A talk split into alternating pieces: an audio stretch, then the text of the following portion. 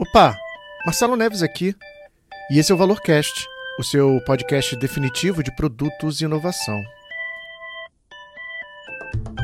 Muito bom, meu amigo e minha amiga, seja muito bem-vindo a mais um episódio do Valorcast. Hoje, uma convidada especial, mas antes de apresentá-la, é, nesse nosso quarto episódio, que tem como tema aí PO, o dono do produto, será mesmo? Eu convidei aqui o meu amigo para me ajudar a bater um papo com ela, que é o nosso Rudney da Costa. Fala, Rudney, tudo certo aí? Olá, meu querido, tudo bem? Um prazer tá enorme, enorme estar aqui com você, fazendo esse podcast aí, fazendo esse episódio com você. E vamos lá, né? Vamos aí para mais um episódio e muito honrado mais uma vez de estar aqui participando com você e com a nossa convidada que você já vai apresentar aí. Eu já vou deixar aqui só o pontinho de interrogação aqui para falar da convidada. Bacana, muito bom. E a nossa convidada especial, Bárbara Lauro. Tudo certo, Bárbara? Olá, bom dia. Tudo certo? Legal. Como é que tá as coisas? Loucura? como que é a vida em produto? Tem como ela não ser louca? Legal. Bárbara, conta um pouquinho pra gente quem é a Bárbara. Como que você chegou a trabalhar com produto? Aonde você está hoje? Mas conta um pouquinho aí dessa trajetória, como que você chegou aí. Acho que é, é, essa história é muito valiosa aqui. E, e quem está escutando a gente, tem muita gente que, que quer trabalhar com um produto e quer entender um pouquinho dessa jornada. Sim. É, a gente fala muito dessa como que se torna um PO hoje em dia, né? Se a gente fala tanto de ter essa necessidade de conhecer do negócio e como que a gente chega nesse papel ali já sendo um, um product owner, né? Eu acho que muitos acabam se tornando pelo caminhar da sua jornada, né? É, eu fiquei quatro anos atuando como, como tester, né? Na época, não vou nem falar aí que eu era como uma QA de hoje em dia, porque na época a gente quase não se falava de, de teste automatizado, era o manual mesmo ali, né? Então, fiquei meus quatro anos e aí foi a época onde eu conheci o Marcelo, que foi o processo onde eu estava fazendo a transição ali, que eu fui para a área de especificação. E foi algo muito natural, né? Porque não foi eu traçando uma mudança de carreira, foi o momento onde a empresa se encontrava, onde a gente precisava documentar mais, então era aquele processo onde se documentava tudo muito no mínimo detalhe, né? Então, época, os desenvolvedores sofriam ali, que eram aquelas documentações de cento e tantas páginas, que precisava se ler aquela estrutura toda. E aí eu fui indo para a parte de especificação, foi quando o Marcelo aí chegou, é quase 10 anos atrás, né, Marcelo? Tem a ver que a gente se conhece, mais de Oxe. 10 anos, né? E aí, dessa parte da especificação foi quando, naturalmente, também a empresa veio entendendo o, o trazer da agilidade ali. Então, eu ainda estou um cascata, mas vem trazendo agilidade para cá. Então, naturalmente, eu fui fazendo essa transição ali para a parte de, de, especificadora e aí no para analista de requisitos, até de fato se encaixar no papel de Product Owner. Né? Então, acho que me tornar Product Owner foi parte de um processo ao longo da, da carreira que fez com que isso acontecesse, né? E aí veio esse desafio, foram 11 anos ali dentro da mesma empresa, no mesmo nicho, né? E é aquele momento onde você fala, tá, agora eu quero explorar uma outra área, né? Explorar, um pouco mais no mercado. E aí você fala, tá, mas eu sei ser PO de outra empresa? Como é ser PO de uma outra empresa? Porque muito do que a gente vê é PO tem que conhecer do negócio para ele poder estar ali numa outra empresa. E como ser PO dessa outra empresa eu não conheço daquele negócio? Né? E aí a gente vai vai aprendendo. E depois você fala assim, o negócio é o menor das dificuldades da vida de um PO, né? Opa, curti isso aí, legal.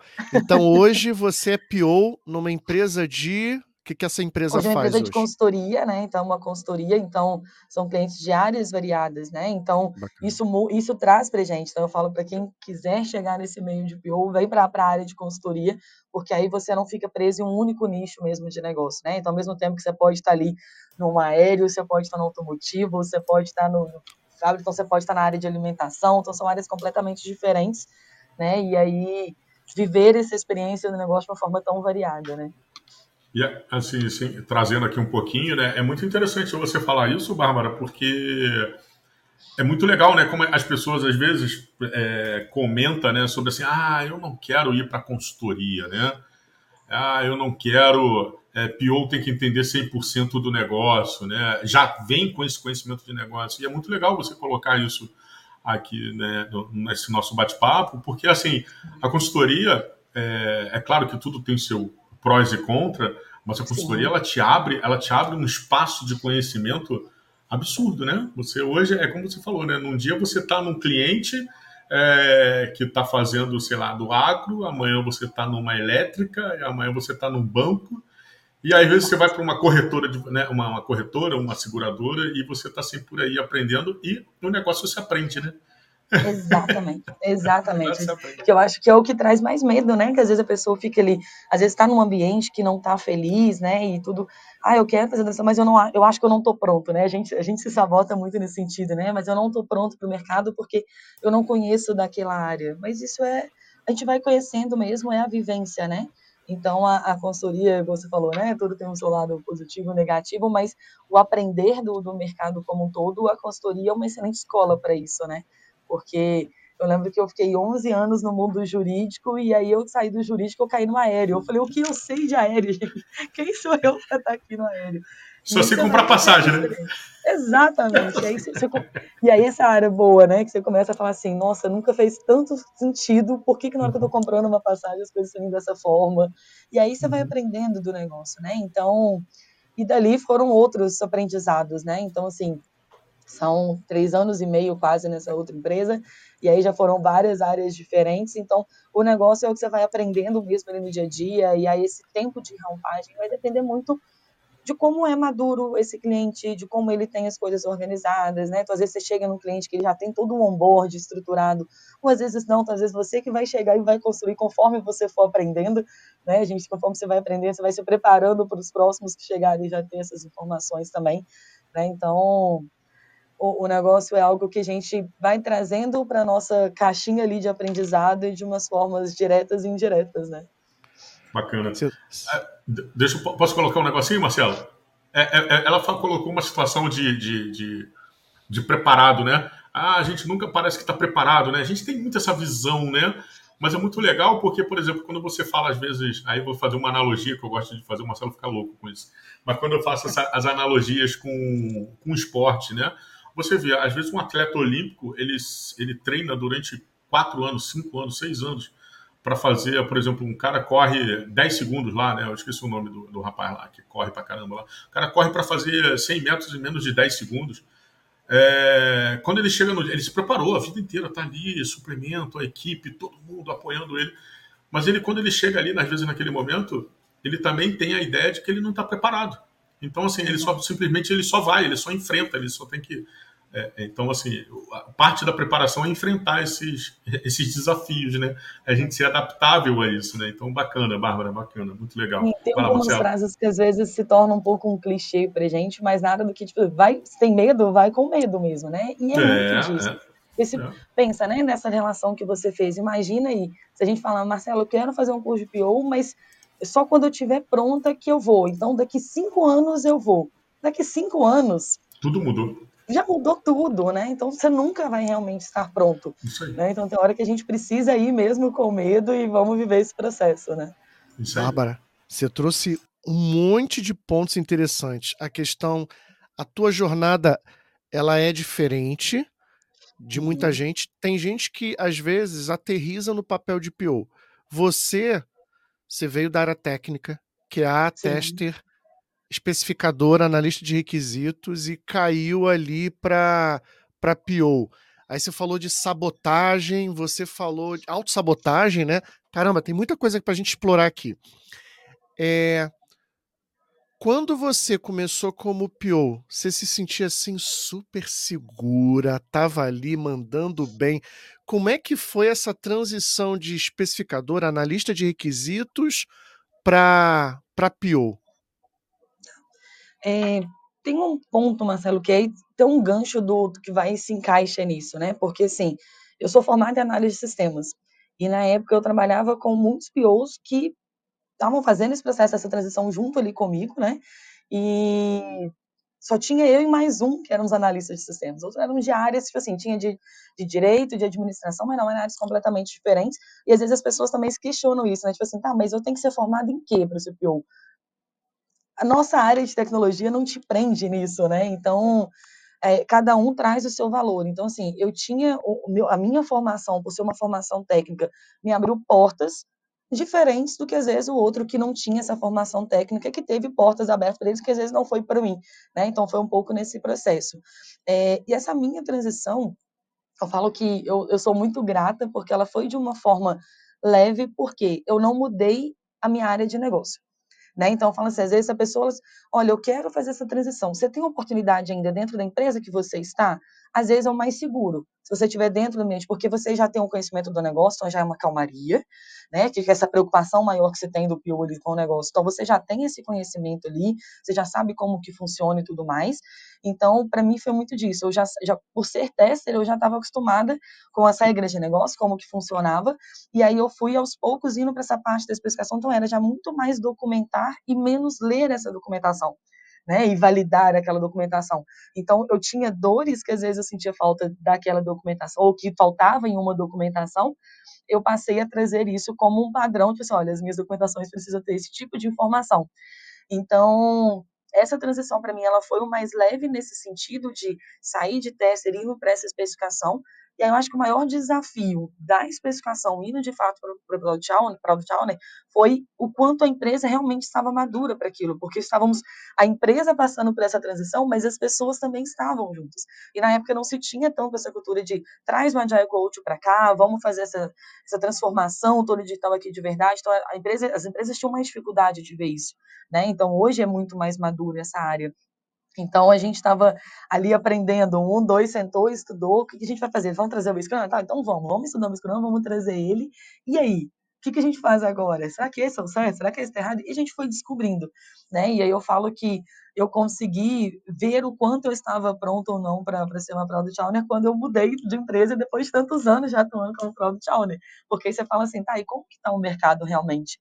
Né? E aí não existe o certo ou errado no final das contas, né? Depende muito da empresa onde que você está, como que está a situação da empresa naquele momento, né? E quanto que você, até onde você consegue ir, até onde não vai, né?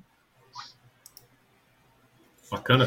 E, e é muito legal, hein, Marcelo, que ela colocou agora, hein? Olha só que legal que ela, ela botou, né? Um pouco até do que a gente às vezes tem em nossas conversas, né? Ela estava muito tempo numa determinada empresa, já atuando como PO, é, e foi para uma outra empresa, é, é, um outro cenário, né? É, é, é, a mudança, né? É o poder da mudança. Então, a mudança às vezes traz algumas dores, mas a atuação já estava ali, só talvez tenha que se adaptar da forma de como você vai atuar lá, né? Então, acho que isso também é, é uma grande dica, né, para as pessoas ver que a gente está sempre em adaptação, né? Então, novos cenários, novas situações que nos trazem esse aprendizado, esse, esse crescimento, né? Essa, é, essa senioridade, né, digamos assim, né? Para cada vez mais a gente está disposto, né, a perder esse medão aí que a gente tem e seguir, né?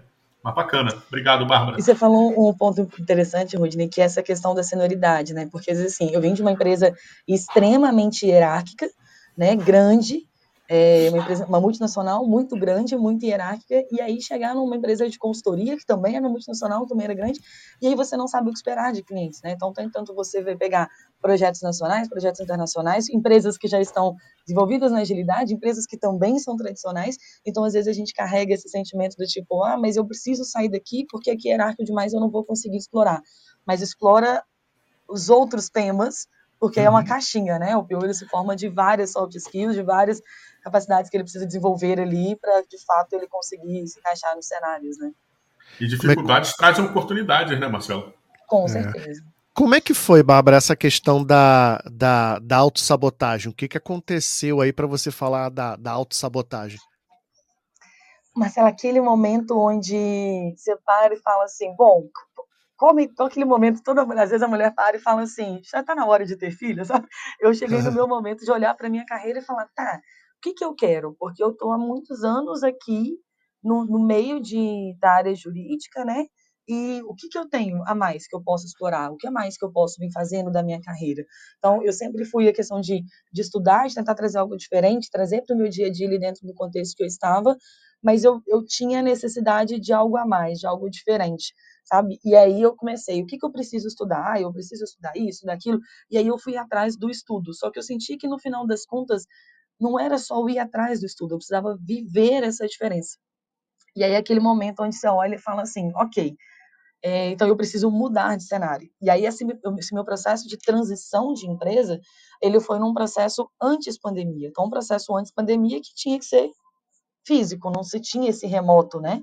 Então eu tive que sair da minha cidade, ir para outra cidade, que era uma cidade que eu já não tinha outras empresas com papel de PO tão definido. Então eu tinha que sair da minha cidade, eu tinha que mudar. Então era eu, a minha mudança ela foi inteira, né? Eu mudei de emprego, eu mudei de eu saí, larguei, saí de casa dos pais, saí da minha cidade, saí do meu emprego de 11 anos para poder fazer algo completamente diferente, né? Então esse esse momento de falar assim, tá, é o momento de eu fazer isso. E aí eu ficava com esse questionamento, sabe? Então, chegou o momento onde eu falei assim, eu sei que eu preciso mudar. Tá. E aí, o que que eu preciso? Porque aí é onde a, gente, a, a sabotagem para mim é, se eu entrar numa entrevista, o que que eles vão me perguntar? Porque você já está tanto tempo dentro de uma empresa que você já nem se preocupa mais com uma entrevista, né? Eles falam, e o que, que eles vão me perguntar? E se eu não souber responder? E aí, hoje, quando eu estou entrevistando um candidato, eu sempre falo, não existe o certo ou errado.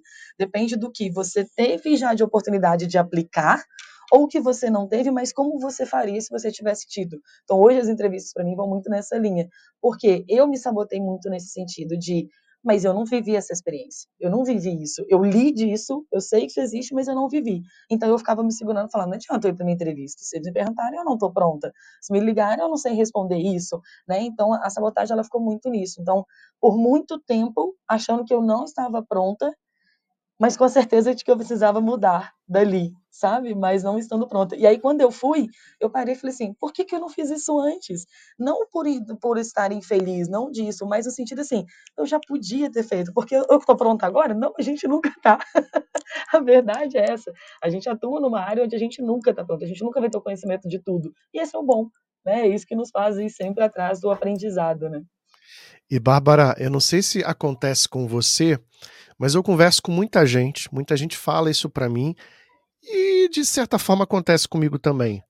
É, a gente olha ali, LinkedIn, aí começa a ver um monte de gente boa, com experiência internacional, experiência em 5, 10, 20 empresas, como o PO, a gente fala assim: caramba, eu não tenho metade dessa experiência. Como é que eu vou ser? E aí a, a, a autossabotagem Acontece muito nesse sentido, quando a gente começa a se comparar com o outro. Não sei se isso já chegou em você, se, se isso já aconteceu com você. É, sabe o que eu vejo muito, Marcelo? Às vezes não é nem tanto o olhar o perfil do outro, é olhar a descrição de uma vaga. Porque às vezes você olha uma vaga e fala assim, precisa-se de um Product Owner, um Product Manager. E aí, quando você olha para a vaga, você fala, tá, isso eu sei fazer, isso eu sei fazer, isso eu sei fazer, isso eu sei fazer. Aí chega uma coisa você fala, não, mas eu não sei isso, então nem vou me candidatar para essa vaga. E a gente se sabota. Eu li uma matéria uma vez falando isso, que tipo assim, é, o quanto que às vezes a gente não se candidata para uma vaga porque a gente não preenche 100% daquelas competências. Mas a empresa precisa. E outra, existe esse profissional que tenha 100% daquelas competências? Sabe? Então, assim, se existe, ele com certeza ele já está muito bem empregado, ele não está nem pensando em fazer mudança, sabe? Então, eu acho que tem muito disso, assim. Então, às vezes, é, a gente se sabota nisso. Você está olhando o perfil de alguém, ou você está olhando a descrição de uma vaga e você fala, não estou pronto. E eu fazia isso, eu olhava para as vagas eu falava assim, então, peraí, o que está pedindo nas vagas? O que, que falta eu estudar? O que, que falta eu saber? Né? E, e, às vezes, a gente vê muito isso numa entrevista, que às vezes a pessoa, ela tem muito da teoria, mas o que, que ela tem da prática? O que, que ela tem da vivência? Né? E uma das coisas que eu gosto às vezes de falar numa entrevista que é quando a gente pergunta para o PO, né, o que que ele, quais tipos de técnicas ele já aplicou para uma priorização e tudo mais. Não é porque existe a melhor técnica, existe a técnica que vai se encaixar com sua realidade naquele momento, naquele cliente que você está. Só que em contrapartida, às vezes a pessoa já está fazendo aquilo há muito tempo, ela nem sabe que a técnica tem aquele nome. Ela nem sabe que aquilo é uma técnica, é só o jeitinho da pessoa de fazer. Né? Então, eu acho que o principal, deixa, se for para deixar uma dica aqui nesse momento, é não fique comparando o seu perfil de LinkedIn com o do outro. Né? Eu acho que a primeira coisa é confie no seu potencial, na sua trajetória, que você já fez até aqui. É, e principalmente é, olhou para uma vaga, se você tem interesse naquela vaga e você preenche os requisitos mínimos necessários, então, por exemplo, ah, é uma vaga para uma conta internacional e eu não tenho o idioma, ah, então vai perder o seu tempo e o tempo do entrevistador ali. Agora não, eu tenho os requisitos, mas ele pediu a parte de métrica e eu nunca apliquei a parte de métrica. Chega na entrevista e fala, olha, tem um ponto aqui que vocês colocaram e tal, eu nunca... É essencial, existe a chance, às vezes eu vou aprender enquanto eu estiver aqui, às vezes eu vou ter um par ali que vai conseguir me ensinar, né? E a gente entra nas empresas, a gente faz um onboard e é exatamente nisso, né? Que é o momento que você se encaixa naquele processo. Então, a gente não, não se sabotar nisso, né? A gente se permitir, de fato, eu gosto muito de falar disso, a gente se permitir mesmo ir lá e o, não a gente já tem, né? Então, você pode não passar naquela entrevista ali, mas você teve a, a disposição para aquilo e pode ser que na entrevista fala, olha, essa pessoa não tem isso, mas ela preenche os outros pontos que são essenciais aqui para a gente, e isso a gente se desenvolve, né? A gente aprende ali no, no dia a dia, né? E muito legal, Bárbara, uma outra coisinha que você colocou, é, é sobre os nomes, né? É, às vezes a gente faz tanta coisa, né? A gente, é, eu, eu vou te dar aí agora uma ideia de senso comum e algumas coisas para mim. Às vezes eu fazia tantas coisas do tipo, eu não sabia o nome daquilo. Hum. Eu fazia, eu simplesmente fazia e saía do outro lado, né? E a gente não tinha os nomes formais, né? Vamos dizer assim, né? É que nem a gente, a gente trazendo aqui para o outro lado, do tipo assim, ah, um bate-papo diário que vira dele, um, papo, é. um bate-papo de reflexão que vira uma retrospectiva, né? Ou alguma coisa nesse sentido nesse sentido, né, traz muito isso, né? Então é, é, é bacana. Então vai ser, é, eu acho que ir sem medo e obviamente entender que aquilo que você colocou com 100% não vai ter, mas se você atender ali, eu acho que 50, 60% daquilo ali que é demandado, vai lá, encara, né? Encara, encara que faz sentido, né? Bacana, legal. Quando a gente começou a, a pensar em falar assim, poxa, Bárbara, vamos lá falar, vamos fazer um, um episódio do Valorcast. Aí você falou assim, cara, tem alguns temas aqui. Aí você falou assim, ó, tem um negócio lá do Pio que não é dono do produto. Como é que é isso? Por, por, Pio é dono do produto ou não é? Polêmica essa parte, né, Marcelo? Eu acho que a, a, a, a pior resposta, mas a que mais se encaixa é depende né? Então, assim, a gente tem muito essa questão de, claro, a gente estudar, qual a responsabilidade do papel, o que você precisa saber, mas a gente a está falando aqui o tempo todo sobre a gente se adaptar, né? Acho que, na verdade, a nossa vivência do nosso dia a dia é a gente se adaptar aos cenários. Então, existem muitas empresas hierárquicas que vão continuar sendo com aquela estrutura toda ali e que vai ter um PO. E como que esse PO vai se encaixar lá? Dentro das necessidades do cliente, dentro do que ele consegue oferecer e como que as coisas vão funcionar. E funcionam, né? Então, esse, esse ponto, para mim, ele vai depender muito. Eu tenho tido um pouco essa preocupação, que às vezes eu vejo muito no sentido de pessoas novas que estão chegando na área do produto, que tem aquela tem os dois lados, né? Que às vezes tem aquela empolgação no sentido de, então eu, vai, eu sou dona daquilo dali, então vai ser do jeito que eu quiser, então eu vou sentar, eu vou estudar aquele negócio, e aí eu vou falar como tem que ser, exato, eu sou o CEO desse produto, e tem o outro lado que é, mas eu não tenho domínio daquele negócio, como que eu vou ser o dono daquilo? Se eu, como é que eu vou saber o que fazer? Então, acho que no final das contas, a gente é dono das nossas coisas, a gente é dono dos nossos boletos, a gente é dono das nossas casas, mas eu acho que se a gente for olhar para o produto, não existe o pior sendo dono de um produto ali sozinho, sabe? É, eu até estava lendo sobre isso esses dias, falando sobre é, a partir do momento que você joga essa responsabilidade toda para um PO, você está dizendo que se der errado, a culpa é dele. Né? Se der certo, a culpa é dele. E aí? Aonde que entra essa questão de se não der certo, com quem que PO divide essa responsabilidade, né? Então acho que a gente assim, no final das contas, eu acho que o PO ele não é dono do produto como um todo. Eu acho que a gente tentou fazer essa tradução nesse sentido e trazer isso muito para o literal. E aí a gente tem visto às vezes alguns profissionais se decepcionando, né? Que é, ah, mas eu não quero ficar nesse projeto ou eu não quero trabalhar nessa empresa porque eu não sou o dono do produto de fato. Mas Caramba. ser um product owner não é só você decidir o que vai ser feito ou não. Tem muito mais coisa que envolve o nosso trabalho no dia a dia, né? E aí a gente estava falando a questão da conhecer as técnicas ali de priorização. É, eu já vi POs, pessoas falando, olha, eu sou o product owner há tanto tempo, e aí, quando eu fui conversar sobre como se faz uma priorização, é, não, no final das contas, o cliente traz para mim e eu faço na sequência que ele quer. Bom, então, como é a sua tática? Qual é a sua estratégia de priorização? Você leva uma proposta para o cliente? Não, o cliente traz para mim. Então, você está sendo um product owner nesse pedaço? Não. Mas talvez esteja sendo em outros? Também não. Então, então peraí, a nomenclatura está sendo usada, está errada mesmo. Né? Ou às vezes assim, olha, eu faço a minha priorização, eu tenho essa maneira de trabalhar, e aí eu vou no meu cliente eu discuto essa priorização com o cliente. E pode ser que chegue lá e mude. Né? Eu já tive uma, uma experiência aí onde eu levei, levava priorização, era uma diretoria nova, e aí até o confiar, né? E a gente chegava com a priorização e falava, que muda esse não, esse não, até que chegaram em algumas reuniões, chegou um ponto que ele já não estava mudando mais a minha priorização. E aí a gente brincou, tipo assim, agora já confia? Ou a gente continua com essa reunião, ou ela deixou de fazer sentido?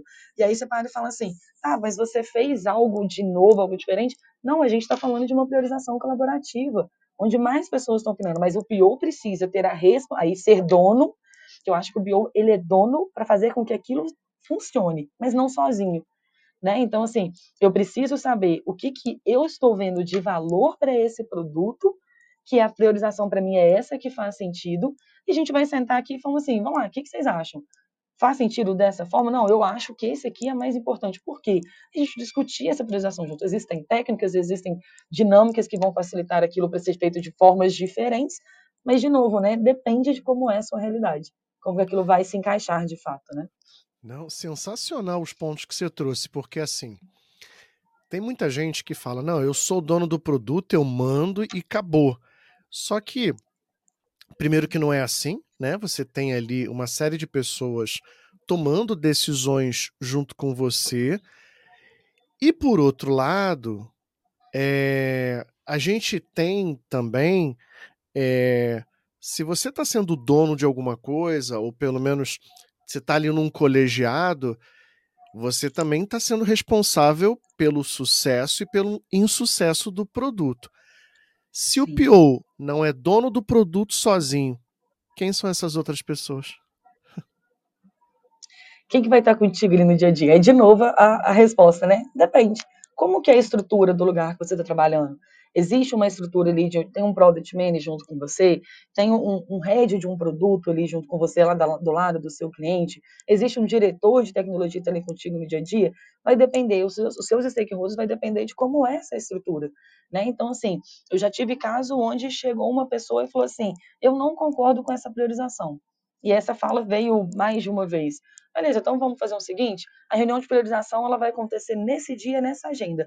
Esse é o momento onde todo mundo pode chegar e opinar na priorização. Então, claro que eu levava a priorização que para mim fazia sentido olhando para aquele produto, já que eu cuidava daquele produto, a priorização que eu via que fazia sentido, e a gente conversava. E às vezes eu entendi que às vezes para ele era tipo assim, poxa, mas é porque eu tenho o budget que eu tenho, eu só consigo fazer isso. Se você trouxer isso que você fez primeiro, eu não consigo depois fazer essa outra parte. Isso aqui é algo que para a gente estratégia que vai trazer dia. Então, isso vai depender muito, porque você é um PO, que você faz parte da definição de estratégia, você sabe o que, que tem ali disponível de budget, de time, de tudo. Às vezes não. Então, se não, você está olhando só para o produto, mas tem pessoas olhando para outras coisas que envolvem aquele produto. Então, quem vai estar tá, fazer parte dessa definição em conjunto? Né? Então, isso vai depender muito da estrutura de onde você está trabalhando. Pode ser que se tenha um lugar onde fala assim, deixa na mão do PO que a gente se preocupa com uma outra coisa. Ou às vezes vai vir ter definido, olha, a gente quer fazer isso daqui. É isso. Se você vai me entregar primeiro essa parte, depois eu não sei. No final das contas, eu preciso disso daqui. Esse é o meu resultado desejado, né? E aí o PO vai se organizar nessa priorização ali em conjunto com o time. Né? Então, os envolvidos ali vai depender muito da estrutura com que você está trabalhando, né? E é, e é muito legal. Exato. E assim, é muito legal você ter colocado a ideia do depende, Bárbara, porque a gente está vivendo num mundo de um monte de fórmulas prontas, né? Eu vendo uma formulazinha pronta, você segue aqui para qualquer cenário. E aquilo que você falou, você, é, dependendo da estrutura que você está, dependendo da situação que você está, né, quando eu falo de estrutura, você está falando de empresa, você está falando de cultura, você está falando de cenário, Sim. você está falando de uma série de coisas que, por exemplo, como você falou, tem situações que o PO pode estar tá totalmente responsável por aquilo. Toma aqui, eu, né, é aquela velha ideia, né? Eu te paguei para isso, então você resolve aí. Beleza? Beleza. Mas você, às vezes, tem outras situações que você tem outras pessoas que estão demandando isso. Você é, tem outras pessoas olhando o cenário de mercado, é, expectativa de sócio, expectativa de investidores, expectativa da própria empresa de um modo geral, e que às vezes é aquela história como a gente até conversou né, no início, né? Não necessariamente o PO ele precisa é, conhecer 100% do negócio, às vezes tá, você está naquele ponto de entendimento do negócio ainda, e que às vezes tem pontos ali Sim. que você ainda não entendeu né, aquele, aquele momento. Então, assim, o depende, ele é exatamente isso, a nossa capacidade de entender cenário, de visualizar cenários, de você entender a empresa, de entender quem são os stakeholders, né? apesar que algumas pessoas aí da agilidade não gostam muito de falar de stakeholders, né? mas você tem que entender essas pessoas, você tem que entender a ideia dos sponsors ali, quem é o cara que está pagando por isso, né? O quanto que aquilo realmente vai trazer de grana realmente para dentro da empresa. A gente também tem que visualizar isso. Então, é tudo depende, não tem formulazinha pronta, né? Não tem um, um checklist, né? De fazer. Até brinco, né? Que até para fazer bolo, né? A gente faz diferente, né? Do tipo assim, mamãe fazia bolo de cenoura com chocolate de uma forma e a outra pessoa pode fazer bolo de cenoura com chocolate de outra. E sai cenoura com chocolate, né? É sobre Exato. isso. E, e, você falou um ponto que ele é interessante, que é assim, é, a pessoa, né? Eu acho que às vezes a gente está se preocupando muito de eu tenho que conhecer todas as técnicas, eu tenho que conhecer toda, todas, eu tenho que ter toda a teoria e como que vai ser na prática? Que às vezes é um pouco tipo assim, tá, eu sei ser PO, eu sei fazer priorização, eu sei pegar um tema, estudar aquele tema, independente qual seja a área de negócio, eu vou estudar aquele tema e eu vou fazer priorização que para mim faz sentido.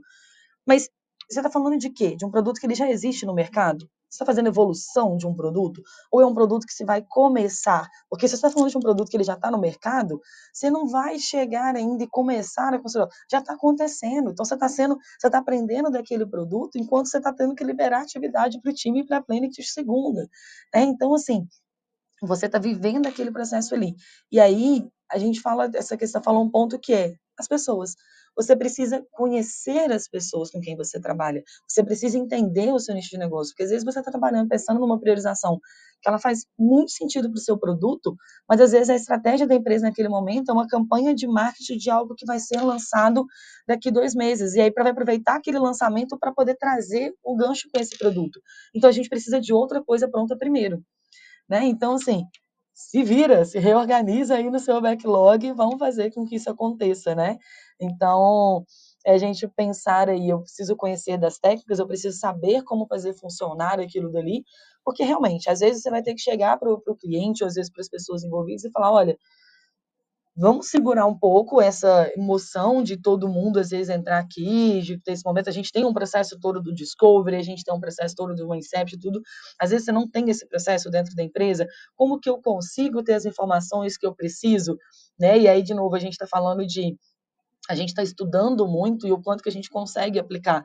Fazendo um PO que vai chegar e falar assim, tá, mas como é que eu vou ser PO se eu não tive uma discovery antes, se eu não fui envolvida, ou não acontece uma discovery aqui? Como que eu vou saber até onde eu vou como MVP, até onde eu não vou?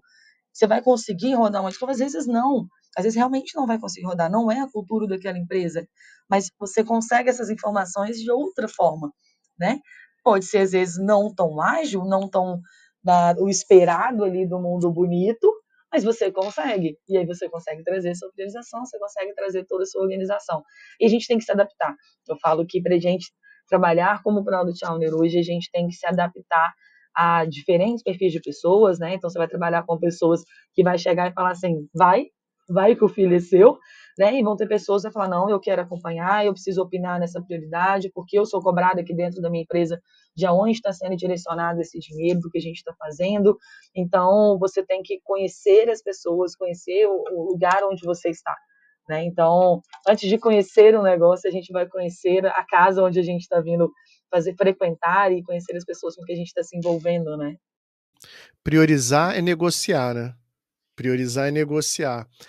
E o que eu reparo é que assim, é, a priorização ela está muito ligada a, a, contexto, né? Então, por exemplo, vamos supor que tem, você tem uma empresa e essa empresa ela tem ali um, um, um produto e esse produto, sei lá, ele está vendendo para caramba ali. Entrou no momento de pandemia, entrou no momento de pandemia, cara, talvez a forma como a gente vai priorizar as funcionalidades daquele produto vai ser diferente, né?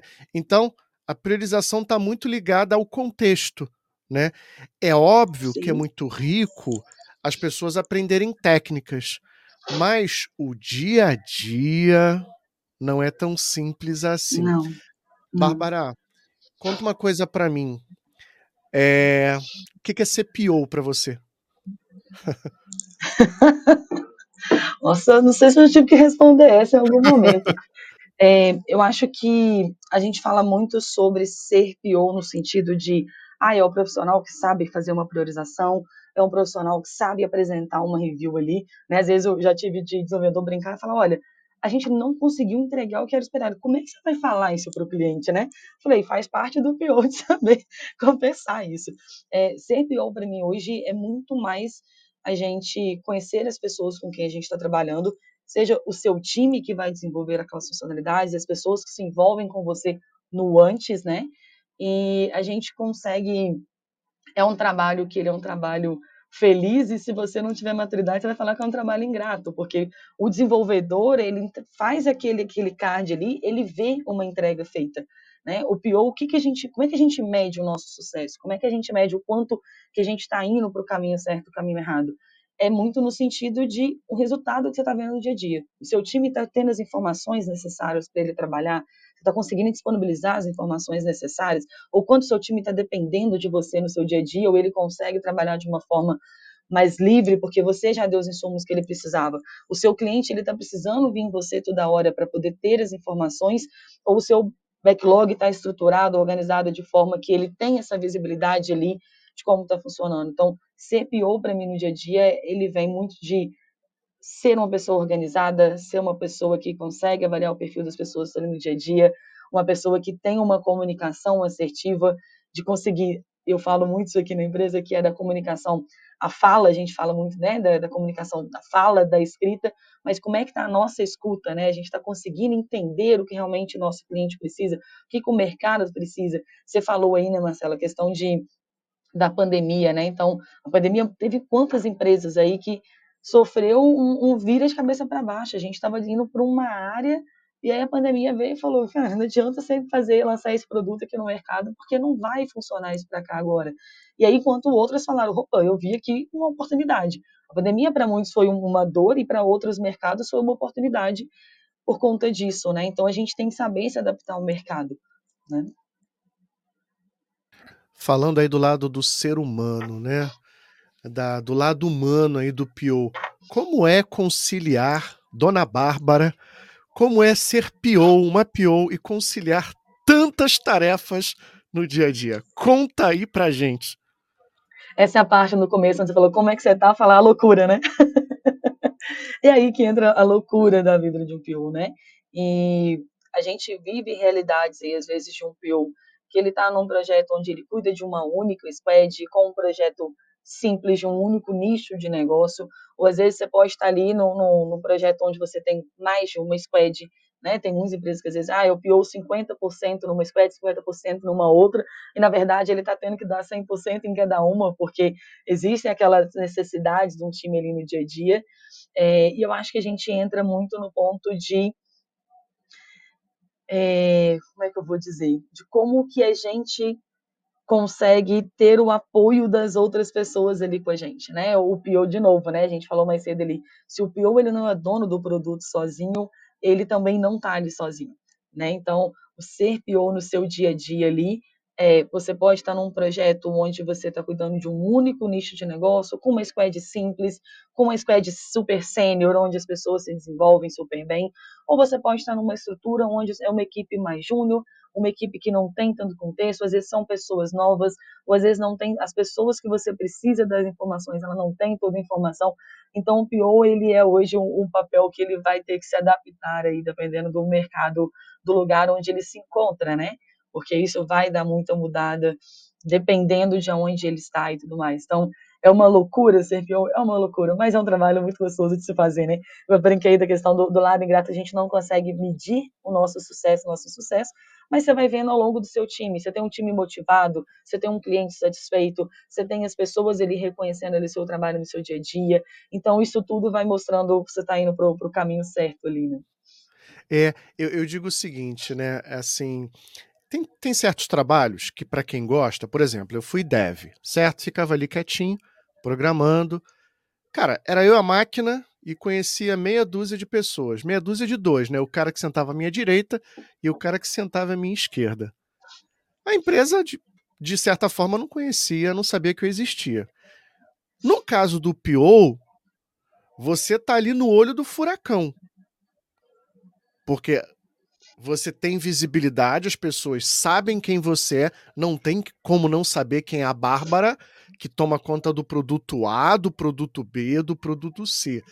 E as responsabilidades e as exigências acompanham esses benefícios, vamos dizer assim, né?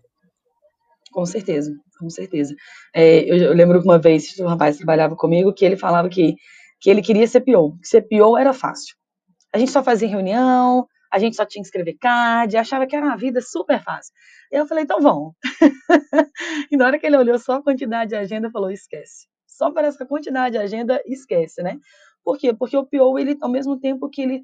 Eu gosto muito de falar isso, assim, o PO, o, team, o desenvolvedor, você deu o seu exemplo desenvolvedor, né? Você está vivendo aquela sprint. Você vive literalmente aquele momento. Enquanto o time começou hoje uma sprint nova, o PO ele está ainda trabalhando nos materiais daquele entregável da sprint anterior, né? Então, às vezes, dependendo de como é que está sendo a dinâmica do seu time, a sprint view ela vai acontecer em seguida, então ele ainda está trabalhando nos materiais, às vezes dependendo da empresa, se ele tiver que fazer algum manual, alguma outra documentação, alguma outra coisa, ele está ali dando suporte para o time naquela sprint, ele está pensando, já definindo a próxima sprint ali, já detalhando os cards da próxima que o time vai precisar. Pensa que seu time ele pode ter um impedimento. Imagina seu time tem um impedimento, você não tem nenhum card novo para trazer. Ou às vezes o seu time foi muito bem nessa sprint e tem disponibilidade, você ficar com o seu time à toa, sendo que o time está ali, que você tem um backlog gigantesco, mas você não tem as informações ainda para serem trabalhadas. Então o PO ele está olhando atrás, ele está olhando aquele momento com o time, pensando na sprint da frente, que tem que estar tá tudo o mais chegado possível, ele está olhando lá para frente. Então, o trabalho do PO, o olhar ele está muito espalhado, né? Então, por que, que a gente tem tantas agendas, né? Muito porque enquanto você está aqui dando suporte para o time, você está conversando com o cliente sobre uma coisa que está para o time fazer daqui. Você está planejando ali talvez duas, três sprints à frente, mas você precisa de outra área envolvida para fazer algumas definições antes, né? Então, é muito diferente. Então, realmente é uma área você se envolve com papéis muito diferentes né? Você às vezes está lidando ali, eu falei mais cedo, às vezes, ah, é uma campanha de marketing que vai acontecer. Então, peraí, eu preciso conversar com essa pessoa de marketing, eu preciso saber como é que vai ser essa campanha, se a gente tem alguma coisa que ela está pensando lá que a gente não está pensando aqui. Então, eu acho que uma, uma das habilidades principais para um Product Owner é a comunicação, né? Porque você vai ao mesmo tempo precisar adaptar a sua comunicação. A gente fala muito disso, né? A OPO a pessoa de produto ela vai se comunicar com o cliente, que também se comunica com o time. E a gente falou mais cedo sobre a questão do o que você tem de formação técnica. Se você tem uma formação técnica, você às vezes vai ter uma comunicação mais assertiva com o cliente, com o seu time. Mas como é a sua comunicação com o cliente? Né? Isso também depende, porque às vezes você tem uma formação técnica, mas você vai trabalhar. Eu lembro quando eu fui trabalhar com mobile, e aí eu cheguei para mobile e falei, eu nunca trabalhei com mobile antes. Na faculdade você ensina a ser um product owner de mobile. E você vai viver aquilo ali, você vai entender como a tecnologia funciona para você falar naquela linguagem daquele desenvolvedor. Né? E é isso tanto a nossa comunicação, ela vai da gente fazer com que as pessoas de áreas diferentes estejam dentro do mesmo entendimento, do mesmo contexto, e a nossa escrita também, né? Porque eu posso ter uma squad, de novo, eu falei, pode ser uma squad mais sênior, onde você pode, às vezes, trazer menos informação, e uma squad mais júnior, você tem que trazer mais informação para aquela pessoa. E aí, o seu card, você vai escrever um backlog inteiro da mesma forma? Não. Né? A gente se adapta também, a nossa escrita, ela também vai se adaptar ao time que a gente trabalha, né? Os seus materiais de um status report, seja uma review, os seus materiais, eles também vão ser adaptados conforme as pessoas que você tem envolvido e como que elas se comunicam, né? Você, você falou da, de que dá para ser um PO sem ter um conhecimento específico daquele negócio. Então, por exemplo, é. se eu quiser ser um PO na área financeira ou na área de indústria farmacêutica, você acha que isso é possível? Ou, ou pior, não, precisa ter um conhecimento muito específico ali? Marcelo, vai de acordo com a sua necessidade, né? Porque eu acho que, assim, é, você esperar ter o conhecimento de tudo para você ir, não. Aí eu acho que não, sabe? É aquilo que a gente falou mais cedo, a questão da, das entrevistas, né? Então, às vezes, assim, ah, eu quero, acho que você tem que saber o que você gosta, pra você também não se frustrar. Então, por exemplo, aí eu vi uma vaga que é para ser Product Owner de uma área financeira. Eu gosto de financeiro. Se eu nem gosto da área financeira, eu vou ser um bom profissional lá? Eu vou me realizar profissionalmente lá? Então, acho que isso a gente precisa olhar. Agora, aí eu vi uma vaga super interessante que é de uma área de aérea, né? Esse é outro exemplo aí também. Tipo, eu não sei nada daquilo ali, mas me interessa. É algo que me motiva. Então vá e lá você vai aprender sobre aquilo. Né? Então, assim, se você já sabe ser um product owner, você chegar lá, você entender o cenário que você se encontra e tudo, você vai ter o seu tempo de rampagem para você estudar. Porque não existe na internet, tipo assim, olha, esse é que você precisa saber para você ser um product owner da área jurídica. É isso que você precisa saber para você ser um product owner da área farmacêutica. Não tem, não tem. Né? Até porque, por que existem várias áreas farmacêuticas? Cada um tem o seu diferencial ali não é à toa, né? Então você vai saber tudo daquela empresa quando você estiver lá dentro, né? Então, aí sim, a partir do momento que você está lá, aí você precisa se aprofundar naquele negócio, né? Você precisa ter o domínio do que você está fazendo, mas a partir do momento que você já está lá, né? E aí você vai trazendo essa bagagem e isso vai somando aí para sua carreira, né? Eu, não sei se você sabe, Bárbara, mas o Rudney é um psicólogo em formação. Ele é agilista e psicólogo. E ele fala que assim, quando, quando ele trabalha lá na empresa onde ele trabalha, o lado psicólogo às vezes é muito maior do que o lado agilista. Acontece uhum. isso também com o PO? Muito, muito. É, é, aquela questão toda que a gente fala às vezes de. Eu estava falando a questão das pessoas, né?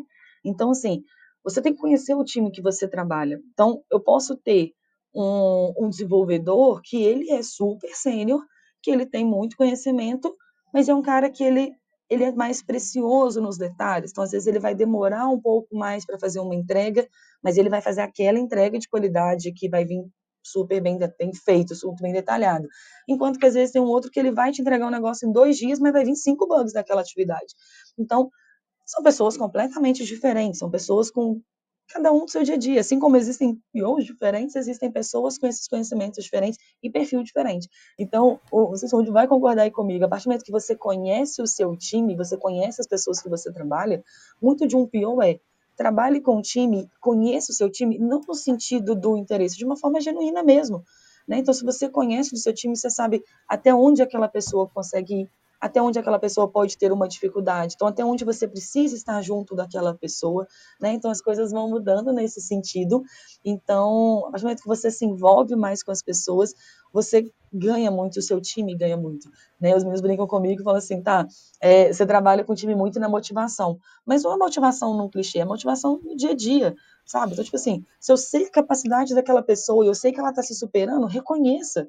Não espera uma sessão de feedback da empresa para você reconhecer. Reconhece aquele card que ele entregou, que na hora que você foi fazer sign-off, você fala, cara, esse aqui você brilhou nessa entrega, né?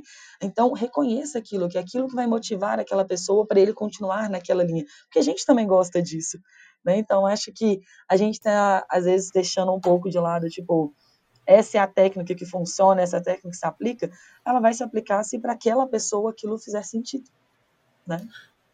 É isso. E, Bárbara, é, concordo em gênero, número e grau com você. É assim, é uma coisa que às vezes eu falo muito nas equipes que às vezes eu trabalho, né? é, é, um pouco sobre isso. Eu já falava isso antes, tá? Antes até da minha formação ou do início da minha formação né, em psicologia. Eu sempre falei que a, a, a gente sempre vai trabalhar com pessoas. Empresas são pessoas, as nossas equipes são pessoas.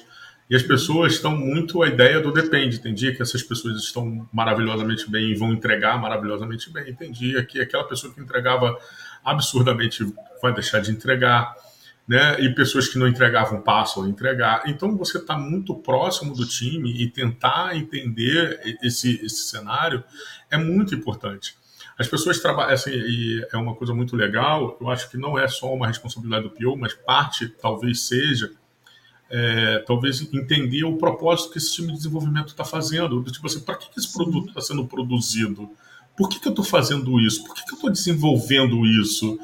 É, eu já cheguei em muitos times que eu perguntava assim, gente, por que, que esse produto. É, qual o objetivo desse produto aqui? As pessoas não sabiam responder. É do tipo assim, poxa, mas é, a gente está trabalhando aqui, vamos imaginar aqui, tá? Esse setor de crédito aqui, um exemplo, né? É, por que, que a empresa está fazendo, é, é, motivando essa ideia do crédito? Por que, que esse produto. Eles não sabiam responder. Então, a partir desse momento, quando as pessoas não têm um propósito de trabalhar, como é que você incentiva? Como é que você motiva? Como é que você. Né? O incentivo vem da gente, aí trazendo papo, agora papo psicólogo, né? A gente incentiva porque é o processo externo, né? O incentivo é externo, e uma motivação é interna. Mas para ter uma motivação, você precisa incentivar. Se essa pessoa não sabe por que está fazendo, ela não se sente motivada e ela não vai te dar entrega de qualidade. Na realidade, ela não vai te dar entrega. Né? Ela só vai não. fazer, só vai deixar ali fluir. Então, assim, realmente, você tá, as pessoas estarem próximas uma da outra, entender, e, é, e, e não é mimimi, né? É entender. Né? Tipo, eu já tive uma conversa aqui com, com um amigo, eu falei assim, eu sei que esse amigo aqui deve estar com algum problema, né? É, eu vou deixar ele aqui quietinho, mas eu sei que eu, ó, eu tô aqui, tá? Ó, eu tô, eu tô percebendo. Não, é trabalho e tal. Mas eu estou percebendo, já percebi, tá? Eu estou aqui, ó, quando quiser. Tá? Mas é isso, entendeu? Às vezes as pessoas não querem se abrir por medo e vulnerabilidade, enfim, aí a gente vai para outro caminho, né, que não é, o, não é a, a, ideia. Mas é isso, são pessoas, a gente tem que estar perto delas sim, não é. tem jeito. Né? E, e você tocou num ponto que eu acho que mudou muito para mim. Não sei se vocês têm essa visão. Na minha visão, o mercado ele mudou muito porque antes existia muito o desenvolvedor que pegava a task e desenvolvia o que estava naquele card. Acabou. Hoje não, hoje o vendedor ele tem que se envolver, ele tem que conhecer do negócio. E aí você falou a questão da motivação. Como que eu vou motivar alguém se eu não me sinto motivada com aquilo que eu estou trabalhando? Então, se um PO ele chega numa reunião com o time, então antes a gente está começando um projeto do zero. Então você já não vai pegar os seus cards e vai com eles lá ao refinamento, vai refinar esse esses cards. Não. Apresenta para ele primeiro qual é o objetivo de vocês estarem ali, aonde que se espera que aquele produto vai chegar né? Então, aonde que vai chegar, aonde que a gente está pensando ali o caminhar, aonde que você identifica. A gente tem que ter muito cuidado de ter um filtro com o time, né? Às vezes são problemas que você passa com o cliente, ou às vezes na empresa ou no mercado. Você não precisa levar isso tudo para dentro de, pro time, mas também você não pode deixar o time muito apartado daquilo ali. Ele precisa saber qual é o objetivo. Então, às vezes você está trabalhando num, num num projeto que você tem uma data de um lançamento de algo. Então, o projeto ele vai acabar num período e a gente tem uma data ali para frente. Qual que é a importância? Porque eu não posso simplesmente todo sprint, ah, eu não entreguei, tomo o meu card ali e tá tudo bem, não dá em nada. Não, qual que é a importância do meu trabalho? Né? Eu até fiz uma postagem esses dias disso no vídeo falando disso, que não é só o PO, né? É muito no sentido de todo mundo precisa conhecer do negócio. Como que você testa um produto se você não sabe como que seu cliente vai usar? Você não sabe para que que ele usa aquilo, né? Então assim, tá, mas eu estou falando de um aplicativo, você deu um exemplo, né, da parte de crédito. Tá, eu estou aqui com o meu celular e eu estou aqui fazendo, tá, mas o, o, cliente final, no final das contas, ele está abrindo aquilo, é um aplicativo, é uma página web que ele jogou aqui. Quantas vezes hoje você usa o Maps, você pode jogar na sua tela do computador, você pode usar no seu celular? Como é que está a responsabilidade disso? Então, como que seu QA está validando isso? E aí, como o desenvolvedor está se preocupando com isso? Ah, mas não estava no meu card. acho que hoje em dia não, a gente não vive mais isso, mas não estava no meu card. Não, mas é o seu senso de responsabilidade também. A gente fez um refinamento, a gente teve um momento onde era para todo mundo trazer. A gente define, o PO escreve o critério de aceite, mas no refinamento, no, o time traz junto também os pontos que eles identificam. Né? Então, assim, é um trabalho em conjunto.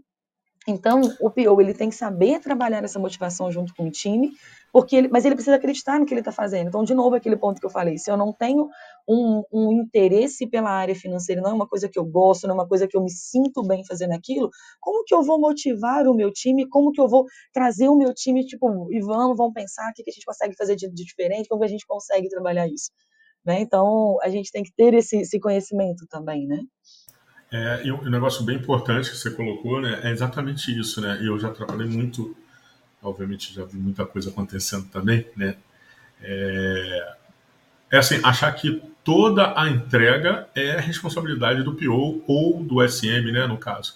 Mas a responsabilidade, no, no, é o que eu sempre falo, é que é um círculo, né? Então, se alguma pontinha furar, fura tudo. Não é um triângulo hierárquico, né? Onde o PO manda no time, ou o SM manda no time, ou alguma coisa assim desse sentido. Né? Então, é, é, os três, né, os três papéis, né, vamos chamar assim, se a gente estiver falando de Scrum e tal, alguma coisa assim, os três papéis, as pessoas que estão ali naquela equipe, elas são responsáveis pela entrega, não tem jeito. Então, assim, é, o time de desenvolvimento eles também têm que entender também do negócio, até para provocar. né? Eu falo até, eu também fui dev, né? Aí voltando aí, né? Então assim, muitas vezes passava uma especificação para mim, eu falava assim, isso não vai funcionar. Porque eu conhecia do negócio, eu falava, isso não vai funcionar. Sabe por que, que não vai funcionar? Porque se eu mexer nessa tabela assim, assim, isso vai afetar lá o resultado lá na frente em outra tabela que vai dar problema.